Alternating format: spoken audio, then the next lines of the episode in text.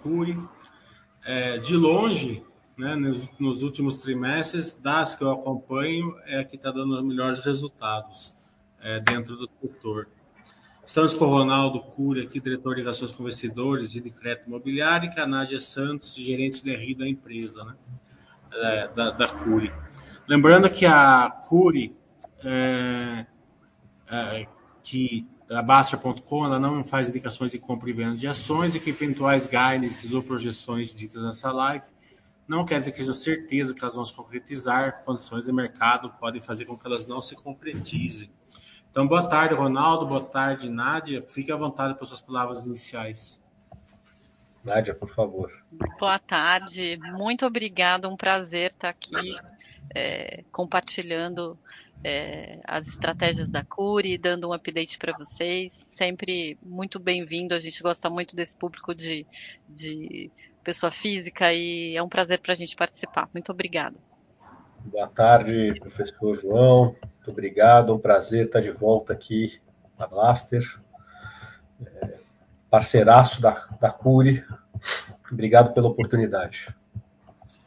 É, a gente sempre gosta quando, a, quando vem o lado feminino das empresas, a Basta é muito preocupada no engajamento feminino, de todos os gêneros, né, mas é, especialmente o feminino. A gente tenta sempre dar uma avançada ali nesse engajamento. E o Ronaldo, a gente quer agradecer você. Eu sei que você está um pouquinho, um pouquinho gripado e está meio na base do sacrifício aí, mas com certeza a live vai ser proveitosa. É, Ronaldo, vamos lá operacionalmente, né? Lançamentos 1,5 bilhões, né? Land Bank no trimestre, né? Land Bank 9,3, né? É, bilhões. A gente está vendo nas construtoras que as, as, empresas adquiriram um land bank robusto, né? E agora elas estão com land bank assim para vários anos, né? Então elas têm, elas têm um carreio ali de land bank. Vocês estão na, na, na, na parte oposta, né? Vocês estão estão tendo que fazer aquisições do land bank, porque se for nesse ritmo aqui, vocês têm land bank com um ano e meio apenas de lançamento, né? Então, como que está comprar terrenos aí nessa época é, de preços mais altos, está tranquilo? É, vocês, é, estão muito forte no Rio de Janeiro, vocês estão conseguindo é, é, incrementar aí no Rio de Janeiro, ou, tão, ou, ou não, ou só está acabou o Porto Maravilha, é, o site vai ficar mais em São Paulo? como está essa questão aí de, de land bank futuro? Obrigado pela pergunta, professor. Land Bank é, professor, é uma área que, não, é uma área que a gente se dedica muito aqui, tá? Muito, muito, muito. O Fábio Cury, que é o CEO da empresa, maior acionista, aonde ele gasta mais tempo aqui é na área de novos negócios, é na prospecção de novos terrenos. O nosso compromisso com os nossos investidores, até é, é bom deixar isso claro para quem não conhece a empresa. É, a gente só vai comprar terrenos bons, buscar errar o mínimo possível. É, é igual um papel, é igual uma ação. Quando você escolhe um bom papel, num momento ruim de mercado, esse papel se protege melhor a Cure se protegeu aí, teve um desempenho um pouco melhor que as outras, conseguiu preservar suas margens, porque ela tinha bons terrenos. No fundo é isso. Né? A gente conseguiu imputar preço e preservar as margens aí nos últimos anos. E a estratégia da companhia segue sendo essa: buscar sempre boas oportunidades. A gente tem um colchão, esse colchão é curto, não dá para se acomodar, mas tem um colchão. Eu posso ficar um ano e meio sem comprar terreno aqui. Né? É, mas não é o que está acontecendo. A gente tem conseguido encontrar boas oportunidades, principalmente os terrenos grandes, né? Aqueles que a gente gosta de operar, aqueles que a gente já trabalha há muitos anos. A concorrência acaba sendo um pouco menor, porque empresas pequenas e médias têm mais dificuldade em adquirir essas grandes áreas, não tem o know-how para desenvolver empreendimentos imobiliários nessas grandes áreas. Então a gente segue focado nisso daí. Como estratégia, continua sendo dois terços São Paulo, um terço Rio de Janeiro, mas o nosso compromisso é só comprar bons terrenos. Tem uma outra coisa que é importante quando a gente fala de land bank. É o jeito que a gente compra esses terrenos, né? Como a gente só trabalha no crédito associativo, que é aquele que a gente já repassa o cliente na largada, seja através do programa Minha Casa Minha Vida, ou até mesmo quando a gente trabalha fora do programa Minha Casa Minha Vida, no SBPE, a gente trabalha no crédito associativo, que é aquele que permite repassar o cliente para o banco já na largada, já na hora que ele compra a unidade, ele já toma o financiamento, ele não espera o prédio ficar pronto para tomar o financiamento.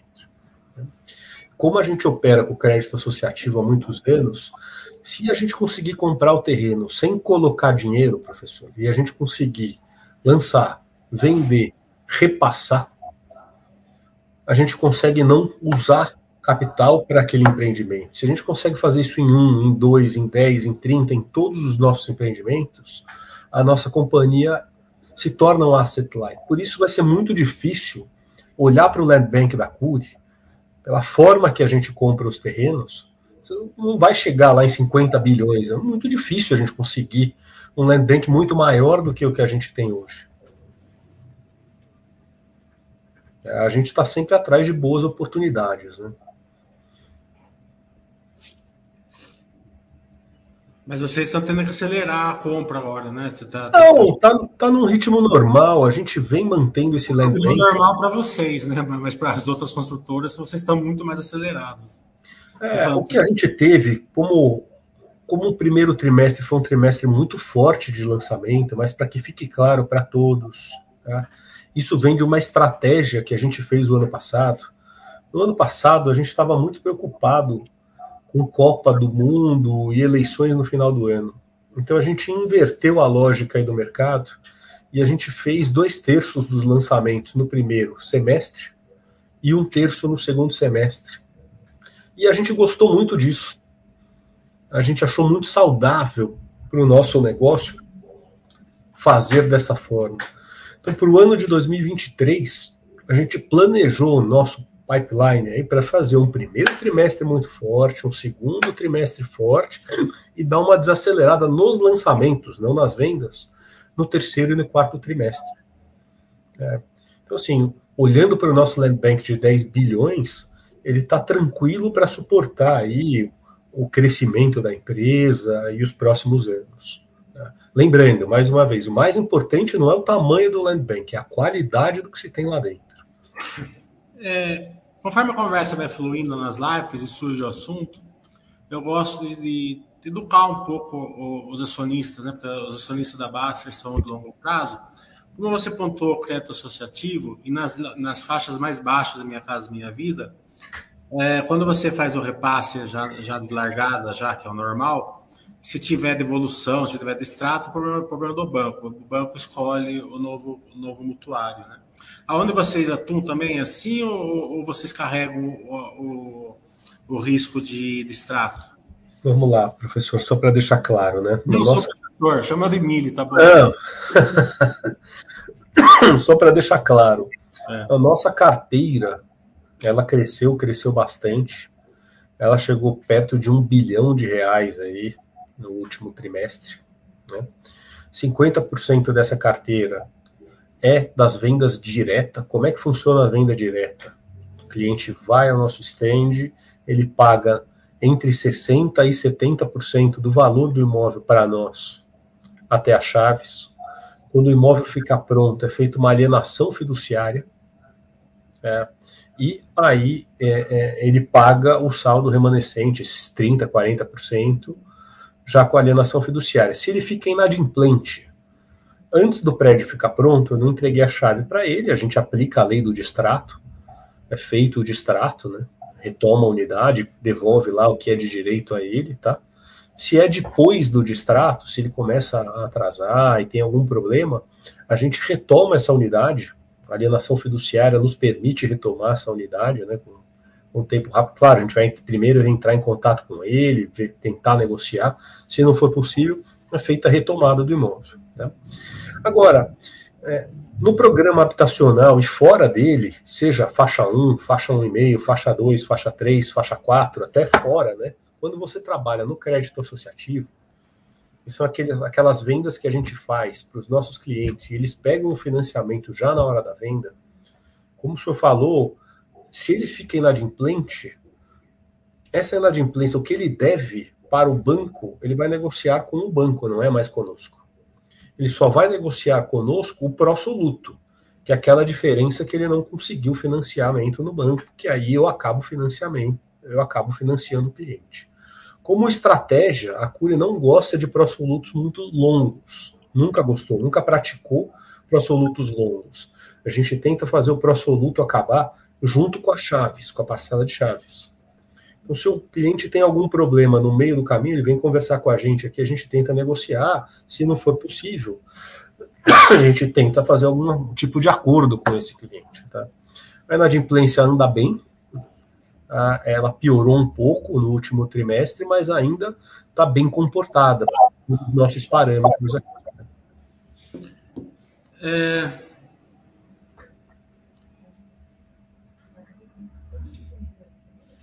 Vocês tiveram um lucro líquido bem forte, né? É, bem acima do, do, do, do, ano passado, que foi 40 e poucos milhões. É, mas vocês é, venderam um bilhão e pouquinho e aceitaram 600 milhões, né? Então, é, operacionalmente fica muito claro que vocês estão muito focados né, no, no, operacionalmente. Né? Então, na hora que vocês verticalizarem isso, né, é, vai aparecer muito mais os resultados, né? Do que vocês estão fazendo agora, que pelo, porque vocês estão focados, não está aparecendo tanto ainda. Já está aparecendo, mas não todo o seu potencial. É, o que, que, poderia dar errado nisso? Né? A margem ref, né? Vocês estarem tá, vendendo justamente é, estreitando margens ali para acelerar vendas, né? Que a gente já está vendo aqui também, né? Que vocês lançaram os empreendimentos e venderam no trimestre aí, assim, muito fora da curva, da, da, da média da, da, da, média das outras construtoras, nessa época que vocês estão vendendo quase é, 90%, 85% da, das obras, né? Mas a margem REF, ao contrário, ela está maior que a margem bruta, né? A margem bruta está 38, a margem REF está 42, né? Então é bons ventos para frente aí, né? É, a, o resultado está focado, a verticalização deve incrementar e vocês estão com a margem REF superior. Eu vou deixar a Nádia responder essa, mas só reforçar que por trás desse, dessa, desse, dessa velocidade de vendas, a gente tem uma força de vendas que poucas empresas têm, né? A gente, como consegue ter 10 lançamentos por ano no Rio de Janeiro e 20 lançamentos por ano em São Paulo, a gente consegue ter mais de 500 corretores cadastrados no Rio de Janeiro e mais de mil corretores cadastrados em São Paulo. E todo mês a gente oferece produto para esses caras. Né? Então, assim, se cada um vender um apartamento todo mês, a gente tem 1.500 vendas, que é muito saudável. É. Bom, dito isso, Nádia, passo a bola para você aí para falar das margens, por favor. Beleza, acho que é, de fato, quando a gente olha é, o, o, receitamento aí, a, a, a, apropriar de margem ref, né? A gente tem 2,9 ali de receita, uma margem de 42%. É só importante sempre relembrar que essa margem que a gente vê, ela é uma margem que ela depois você precisa descontar os impostos e você pode descontar ali mais ou menos uns 3 pontos percentuais. Então, de fato, ainda assim ela fica acima da margem que eu tenho apresentado. Mas é, outra coisa que é legal a gente ressaltar é que a gente está vindo de términos de empreendimentos ali que começaram no período mais inflacionário. Então, quando eu entrego hoje um empreendimento, ele começou em 2021 ou até no início ali, no final de 20. E foi o pior período inflacionário. Então eu ainda tenho uma safra, Mili, muito, é, assim, um pouco mais prejudicada do que a safra que eu estou liberando agora. Então esse, esse mix acaba fazendo com que eu entregue ali margens entre 37 e 38, mas a sua leitura está perfeita. Os bons ventos devem vir, dependendo de como, como, como, a gente vai ter esse processo inflacionário daqui para frente, que está mais é, tranquilo por enquanto, eu posso vir nos próximos trimestres a entregar margens melhores. É importante também ressaltar que quando eu tenho uma, uma eu tenho as minhas margens já com um processo de viabilidade bem conservador, eu coloco ali inflação, deflação, inadimplência, eu coloco várias coisas que podem, o que, que pode dar errado ali, e mesmo assim, se a margem é, tiver interessante, a gente segue em frente, mas mesmo quando eu tenho um processo inflacionário não tão é, é, rígido, como é o que a gente está vivendo agora, eu espero para entregar as bondades, vamos dizer assim, mais para o final da obra. Por quê?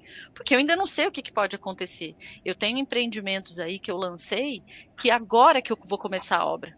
Né? Então, por mais que você fale, ah, mas você está com seis meses de um processo inflacionário mais tranquilo, mas eu ainda nem comecei a obra. Como é que vai ser quando eu comprar o aço, quando eu comprar toda a parte de é, é, porcelanas um pouco mais para frente, em época de acabamento? Será que esse preço vai estar tá do, do jeito que está agora? Então, quando eu tenho um processo de é, inflacionário mais tranquilo, a tendência é eu guardar essa bondade mais para o final da obra. Ou seja, se eu tiver alguma entrega ali de imagem, a gente prefere entregar mais para o final da obra. Então, por isso que, é, e o contrário, aí não, se eu vejo alguma coisa ali que já está me, me prejudicando, eu já vou entregando para justamente você ter uma margem é, é, mais realista. Por isso que a tendência, de fato, nos próximos trimestres, é, isso pensando ali mais para terceiro e quarto T, eu posso vir a entregar uma margem melhor. Mas para o ano, ah, não é um guidance, mas a gente pensa ali entre 37 e 38, tá? Mas a tendência, de fato, é, conforme você sai dessa safra que foi muito prejudicada pela inflação, você começar a ter acesso a novas safras mais rentáveis. É, não, sei se, não, sei se, não, sei se, ficou claro aqui da forma ficou que eu... bem claro. Tá. É, é, operacionalmente, né, a gente acompanha, em sua, na sua maioria, as, as construtoras que estão mais lá na alta renda, né? É, e a Curi, que fica ali acima da Minha Casa Minha Vida, é, predominantemente. É, as, as de alta renda, elas estão sofrendo bastante com o INCC, porque o INCC não está não tá cobertando a, a operacional deles, né? Não está sendo efetivo para eles, porque são obras maiores, né? Então demanda mais aço, mais elevador, mais, mais materiais de maior valor agregado que não que o INCC normalmente não pega, porque o INCC ele, ele é composto na maioria em obras menores, né? É, você, acredito que vocês não estão tendo esse problema. Acredito que o INCC ele está cobertando, vamos supor, o cobertor não está ficando pequeno, acredito eu. Vamos lá. Assim, a gente sempre foi muito conservador nas nossas viabilidades, nos nossos orçamentos de obra. Você fala, poxa, Curi, então você acertou que os materiais iam subir 20%, 30% nos últimos anos, por isso que vocês conseguiram preservar as margens? Não. Não acertamos, a gente errou também. Só que, como a gente tinha terrenos bem localizados, a gente conseguiu ajustar nossos produtos, subir os preços e preservar as margens. Olhando para frente, é, de janeiro para cá, de janeiro de 21 para cá, a gente sempre foi conservador nas viabilidades, nos orçamentos, a gente aumentou esse conservadorismo. Janeiro de 20, tá? Das viabilidades e dos orçamentos. Mesmo com, a, com o cenário inflacionário para o nosso setor estando um pouco mais controlado, a gente ainda acha que não é hora de tirar esse excesso de proteção que a gente colocou nas viabilidades e nos orçamentos de obra. A gente vai carregar isso daí nos novos lançamentos, nos novos terrenos adquiridos, como proteção. Então, se tudo ficar estável ou numa inflação controlada, que é aquilo que a gente tem na nossa viabilidade, a gente deve preservar as margens e até melhorá-las um pouco. Não é guidance, pelo amor de Deus, mas assim, a gente enxerga é, isso podendo acontecer. Tá? É, vamos lá para as despesas, né? É, se, o, se, o, se o seu acionista for olhar a balança, ele vai ver que as despesas subiram assim, ó, até um valor considerável, assim, né? 40%, 30% algumas delas. É, mas isso é óbvio, porque vocês também aumentaram o operacional, né? Então tem que aumentar mesmo, né? Então, só para o pessoal aprender, você olha o percentual da despesa em relação à receita, né, e não o valor da despesa nominalmente. Mas, mesmo assim, ela subiu meio ponto percentual em média, né? É, conforme vocês foram, o balanço for ficando mais verticalizado, ela tende a perder essa gordurinha aí, ou vocês acreditam que esse meio por cento está tranquilo? É, é, é, do jogo, meio por cento para cima, meio por cento para baixo? É, como que vocês veem a despesa que é a escalabilidade da, do, do, do, do, método POC realmente fez entrar com mais força para vocês? Nádia, eu deixo para você também, por favor. Tá, eu, eu acho que nesse final você capturou bem.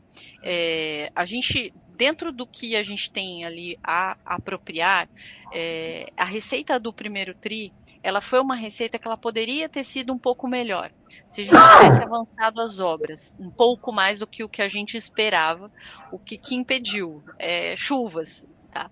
Então a gente não conseguiu avançar tanto quanto a gente queria. Então, é, proporcionalmente, a, ela deve ficar muito mais nos níveis que a gente tinha o ano passado, então 5 a 6% de despesas administrativas, 9% de despesas comerciais e os outros ali seguindo a mesma média. O que aconteceu nesse primeiro trio? Acho que duas coisas. Para a despesa comercial, como você falou, ficou um pouquinho acima ali, 10,4%. A gente teve um, um, um trimestre muito forte de lançamentos. Então, você tem muita coisa que acontece que você já despesa no próprio trimestre, tem coisa que também você, despesas de que a gente tem cartório, ou despesas de repasse que a gente tem advindos de, de, de meses anteriores, então juntou ali para uma receita que não foi tão alta quanto a gente gostaria. Mas a tendência é ficar entre 9% para despesa comercial, 9% da receita, 5 a 6 de despesas administrativas. Aí no restante você tem outros que entra ali uma parte de PDD, que a gente também já fez os acertos que precisava. Então esse percentual que está ali por volta de 2, é, 2 a 2,5% está bem em linha para uma projeção, tá? É importante só lembrar também de despesas, até porque eu vou falar e de repente vai no próximo trimestre vai vai estar tá um pouco acima. Despesas administrativas, ele tem dois picos ali no segundo e no terceiro trimestre que tem a, a parte dos, dos bônus que são pagos. Então a gente não faz aquele provisionamento mensal e que depois você é, é, joga despesa contra a provisão. Então você tem um pico ali no segundo e terceiro trimestre é, referente a isso, mas no geral, como ano, você pode pensar ali 5 a 6 para despesas administrativas. Perfeito, Nádia. Só completando que no primeiro trimestre, historicamente, e não é só da Curi, a receita de todas as construtoras ela acaba sendo menor porque evolução de obra no primeiro trimestre, principalmente quem trabalha no Sudeste, é muito, muito, muito menor por conta das chuvas, né? Existem atividades da construção civil, nosso papel aqui é gerenciar essas atividades, mas existem atividades que você não faz, não é no dia que chove, é na semana que chove. Né? Terraplanagem, por exemplo, fundação. Então, assim, já são trimestres, historicamente, se você pegar no nosso site de RI, tem uma planilha interativa que mostra a receita dos primeiros trimestres de 2016, 17, 18, 19, 20, 21. Não foi só de 23 que foi menor. Sempre ela é mais baixa. Está esperado isso já para o nosso setor como um todo. É, estoques 1,3 bilhões. É, é um valor até que baixo, assim, né, para você fazer upgrade, downgrade, assim, de, operacional, assim, perto do que vocês lançam. Então, vocês não têm problema com estoque é, nomin, é, total, né? Mas o estoque pronto, acho que é 27%, né? É, é, esse nível já começa a pesar um pouquinho nos custos, né? Tem algum plano para dar uma, uma vendida nesse estoque pronto aí? Eu acho que o senhor está enganado. O estoque pronto é 2%. 27 milhões. É 2%. E um, 27 milhões e pega 27%. Isso. Eu acho então, que é o menor do mercado, das listadas. É, então, estranho, porque vocês vendo na planta, estão achando estranho. É o menor, é o mais saudável de todos aí. A nossa VSO, graças à nossa força de vendas, aos produtos que a gente tem, ela vem performando acima de 70% nos últimos anos aí, né? Que é muito, muito, muito saudável, tá? tá então foi mal. Então vamos mudar a pergunta. O estoque 1.3 bem tranquilo. É, desculpa, eu comi barriga ali na hora que eu estava montando. O... Não, imagina. O estoque 1.3 bem tranquilo, então, né? bem tranquilo, principalmente acho que o principal problema seria o estoque de prontos, né, Billy? É. E o de prontos ele é extremamente baixo, ele representa aí menos de uma semana de venda. Então, super bem administrado, mas você tem razão, é uma grande preocupação. Quem acompanha de perto o setor deveria acompanhar estoque pronto das construtoras, porque isso não é bom, estoque pronto não é bom, não é, é, é danoso para a construtora. Né? Você começa a é. pagar condomínio, você começa a pagar é, IPTU das unidades, enfim, é uma despesa que pode corroer a margem, pode corroer a margem. Empresa consultora, consultora Acelite, como você explicou no começo. É, a, o resultado é, da estrutura capital disse que vocês não têm dívida, né? vocês têm caixa líquido, né? É, e, vocês, e vocês também estão conseguindo é, acelerar a, a operação, é, mesmo sem queima de caixa. Esse trimestre aqui veio zero, mas zero está ótimo quando quando você está acelerando, né? Então, é, é, você, se vocês continuarem acelerando, vocês continuam nesse modelo? É, esse modelo ele comporta um, um, crescimento operacional vocês vão, estão pensando em ficar mais ou menos por onde vocês estão? Não. É, nada muda aqui na estrutura de capital da companhia. A gente deve crescer e deve preservar o modelo asset light, tá, Miriam? Então, assim, a gente tem um terço do nosso free float, dos nossos investidores de estrangeiros, né? Explicar para o gringo que a gente consegue crescer no mercado imobiliário sem colocar dinheiro na frente é, é um espanto, eles não entendem, né? Porque o crédito associativo e o modelo que a gente desenvolveu para trabalhar com muita disciplina no crédito associativo, que são aquelas regrinhas de ouro, né? Que na hora que você for comprar um terreno, ou você compra ele em permuta, ou quando for em dinheiro. E a gente consegue, tem conseguido fazer isso, né? Que é comprar parcelado depois das aprovações, que é quando você vai lançar em 48, 60 parcelas, para não prejudicar o fluxo de caixa daquele empreendimento. É.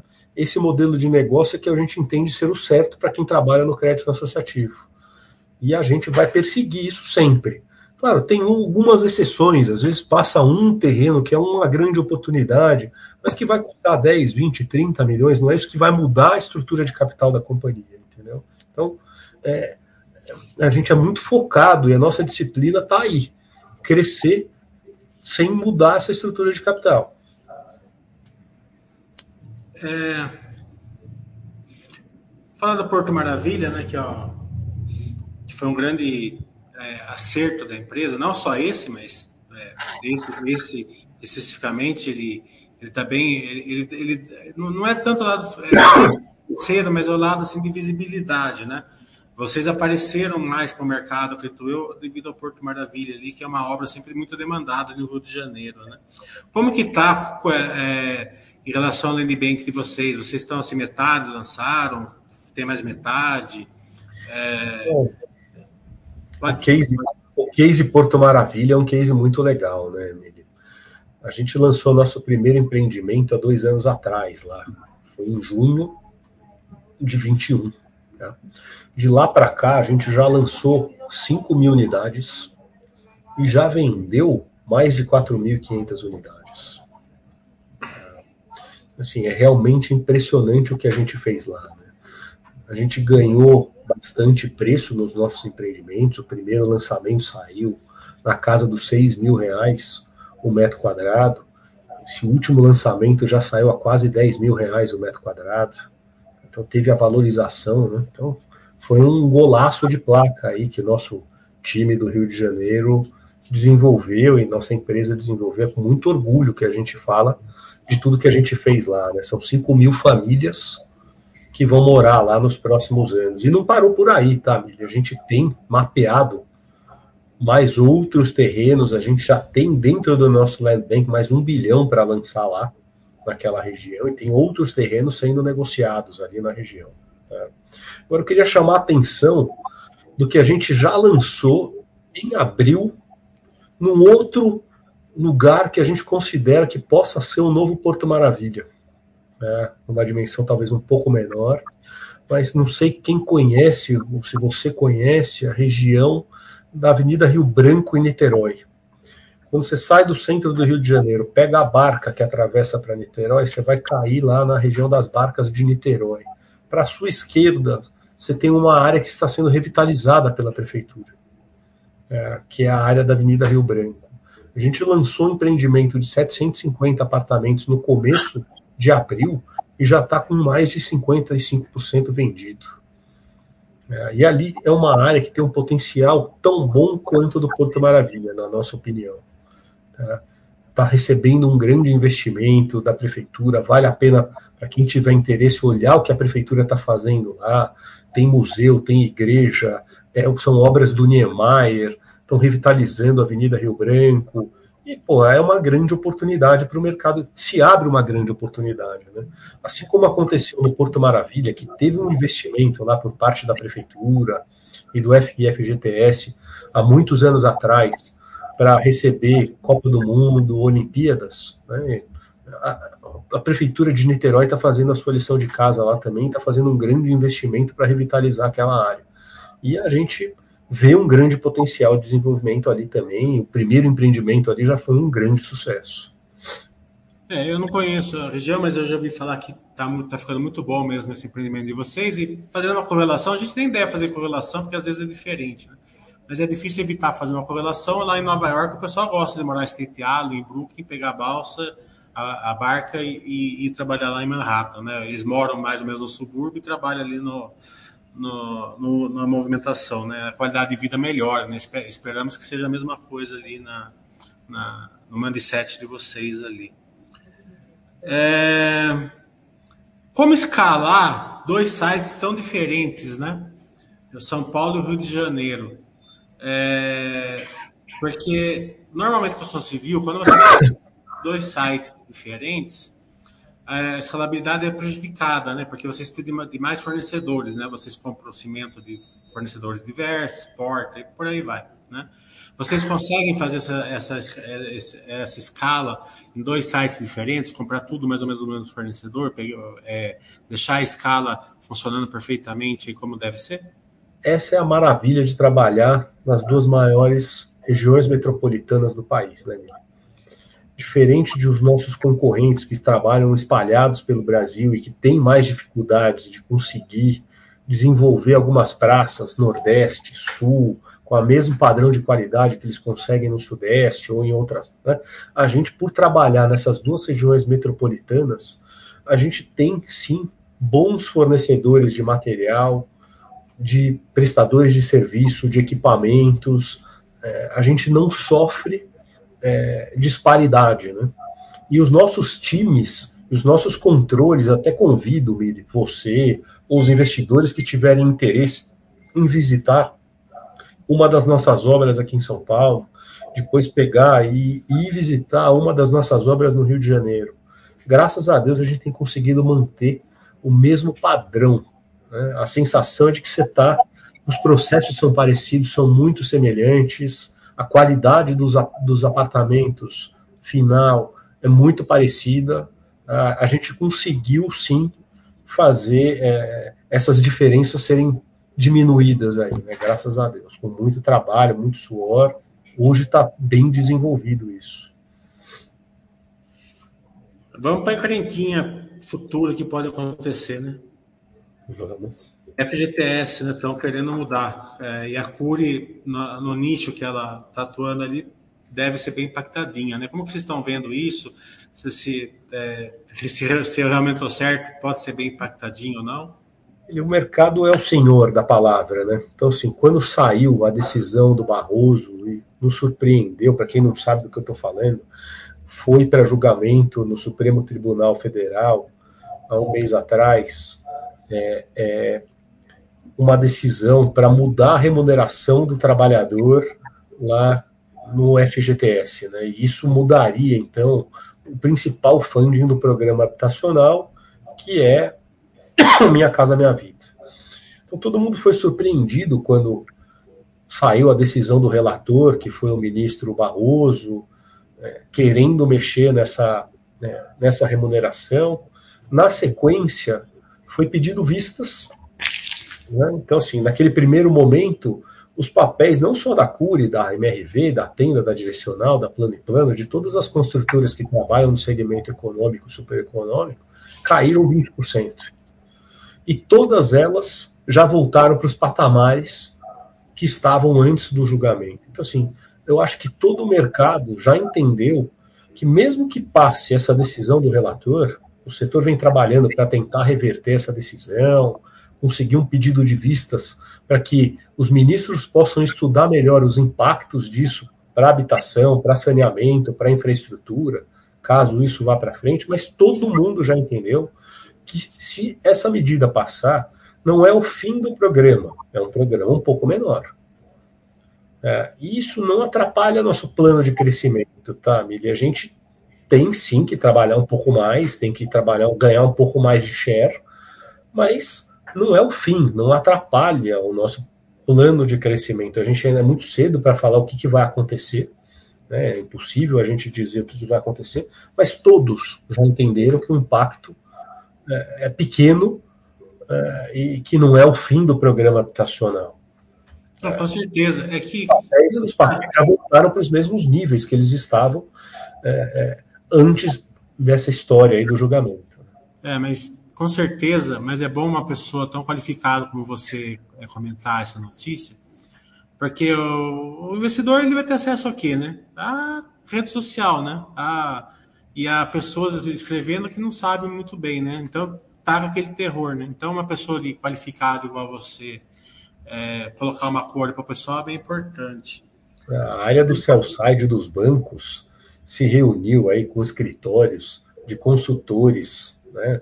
É, tanto do Ministério é, do Supremo Tribunal para saber a opinião lá dos ministros, para tentar tem, pegar uma temperatura, se reuniram com o pessoal do Ministério das Cidades, começou o Ministério do Trabalho, é, se aproximaram da Caixa Econômica Federal, que é o agente operador, para entender os impactos, e há um consenso aí no mercado de que, mesmo que passe essa decisão do relator Barroso, o impacto ao programa habitacional é pequeno, não é o fim do programa habitacional. Bem, aqui na Baixa a gente tem um consultor, né, o Cenezino, que ele mora ali perto, mora e trabalha ali perto da de Niterói, ali da Balsa, ali, né? Então ele está dando feedback dele, visitou os plantões, falou que estava muito bonito, muito, muita gente nos plantões. Ele tem uma pergunta aqui. Claro. É, qual, qual, a participação da Curi Vendas na comercialização total dos, empreendi dos seus empreendimentos? 98%. Então vocês também têm uma, uma corretagem menor do que se fosse feito na terceirizada, né? Não, não, Mili, não, não. A gente não economiza em corretagem. Tá? Essa história é muito legal. A Curi Vendas ela existe desde 2010. Aí de lá para cá ela prosperou, prosperou bastante, né? E a gente entende ser um dos segredos do sucesso não é o único, mas é um dos segredos do sucesso é essa força de vendas que a gente tem. Né? Por vendas, quem estiver assistindo a gente aí, obrigado pelo trabalho de vocês. Né? Como eu disse, mais de mil corretores cadastrados em São Paulo, mais de 500 corretores cadastrados no Rio. Se cada um, e a gente tiver produto para esses caras trabalharem, cada um conseguir vender um apartamento por mês, um ticket médio de 250 mil, bum, né? superamos as nossas metas aí, entendeu? Então, é, é isso que é o nosso trabalho, a nossa força de trabalho, mas não, de maneira alguma custa menos para nós. A gente paga o mesmo que a gente pagaria para um corretor terceirizado, tá, Mili? Até para deixar esse negócio equilibrado, esse negócio fair. Mas o fato deles trabalharem só conosco, terem o foco só nos nossos produtos, é um diferencial. É, estava falando aqui no segundo trimestre, né? Você já deu uma palhinha no começo aí que as vendas estão boas em abril. A gente já está fechando é, maio, é, sem guidance, sem nada, mas dá uma olhada, não precisa nem falar números, não precisa falar nada, mas assim, em linhas gerais, vocês estão contentes com o projeto operacional? Muito. Custos, muito. Como está assim, o sentimento de vocês? Muito, muito feliz com o desempenho de abril e de maio. É, a gente sofreu, né, um aumento de taxa do SBPE da Caixa no começo de abril, né, aumentou 100 bips. né, 1% aí a taxa de juros para o nosso cliente, na hora que vai comprar um imóvel da chamada faixa 4, que é um degrauzinho fora aí do Minha Casa Minha Vida. Tá? Claro que afeta, tá? mas a demanda é tão grande, tão grande, que o nosso time de vendas, claro, antes eu tinha que trazer 10 para conseguir fazer, sei lá, quatro vendas, agora tem que trazer 15 para conseguir fazer as mesmas quatro vendas, entendeu? Mas eu tenho conseguido encontrar esse cliente com renda em São Paulo e no Rio, a gente tem conseguido encontrar. Então, afetou muito pouco aí o nosso, até aqui, né? Tem afetado muito pouco aí as nossas vendas, tá? Esperando que comece a cair a taxa de juros agora, né? A curva já tá, tá deve estar dois pontos e meio abaixo já. Sim. Então a, a curva estando abaixo, Agora, eu não sei se todos os investidores sabem, né, cara, mas é super importante falar. 70% das vendas da Curi para o ano de 2023, a gente planejou um ano, né, de oferecer 70% dentro do programa Minha Casa Minha Vida e 30% fora. Esses 70% que a gente vende dentro, se a Selic vem para baixo, a taxa de juros para esse cliente não cai. Se a Selic vai para cima, ela também não sobe, ela é fixa.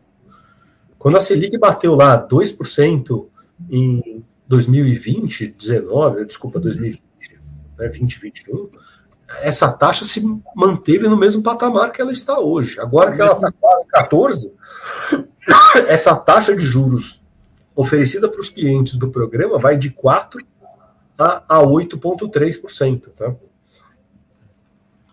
É,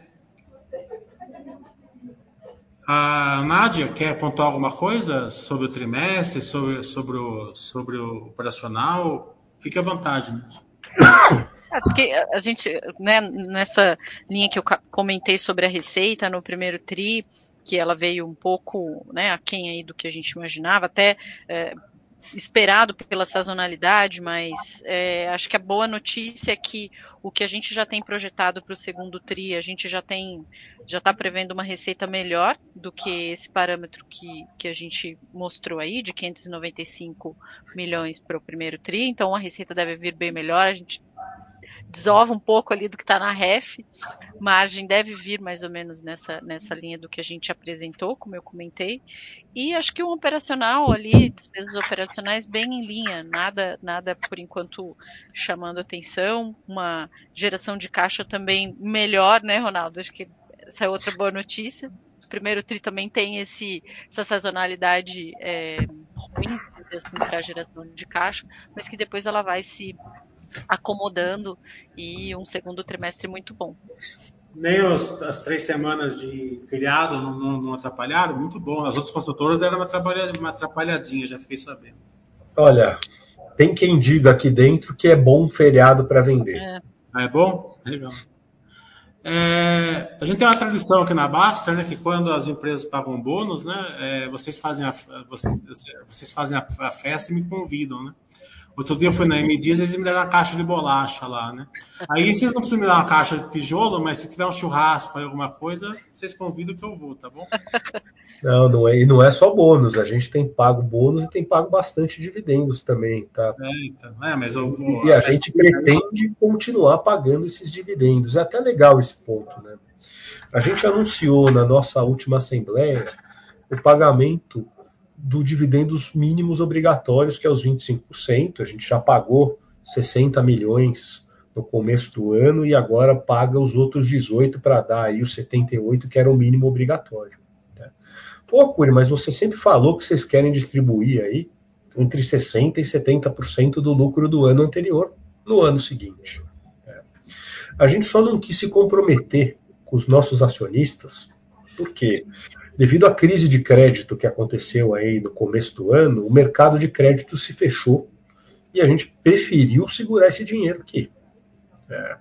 O mercado de crédito se abrindo novamente nos dá segurança, eu não tenho pretensão nenhuma de segurar esse dinheiro aqui dentro. É. E aí a gente deve se organizar para pagar ainda esse ano essa diferença dos dividendos tá, que a gente pretende para chegar entre 60% e 70% do lucro do ano passado. Muito legal. Quero agradecer muito ao Ronaldo Cury, diretor de Relações com Investidores da consultora Cury, a Nádia Santos, gerente de Relações com Investidores é, da consultora Cury. É, a Curi sempre teve um ótimo departamento de relações com investidores. É, o pessoal aí que tem alguma dúvida, manda para a Nádia. Nádia, quiser dar seus contatos. Com certeza. Então, nosso e-mail de RI aqui é ri.curi.net e a gente está sempre à disposição, procura estar tá sempre muito próximo e é um prazer para a gente poder atender os investidores e tirar todas as dúvidas. Legal. Agradecemos ao Cenezina que fez um approach inicial aí muito bom, por sinal. É, Tiago, vamos encerrar então?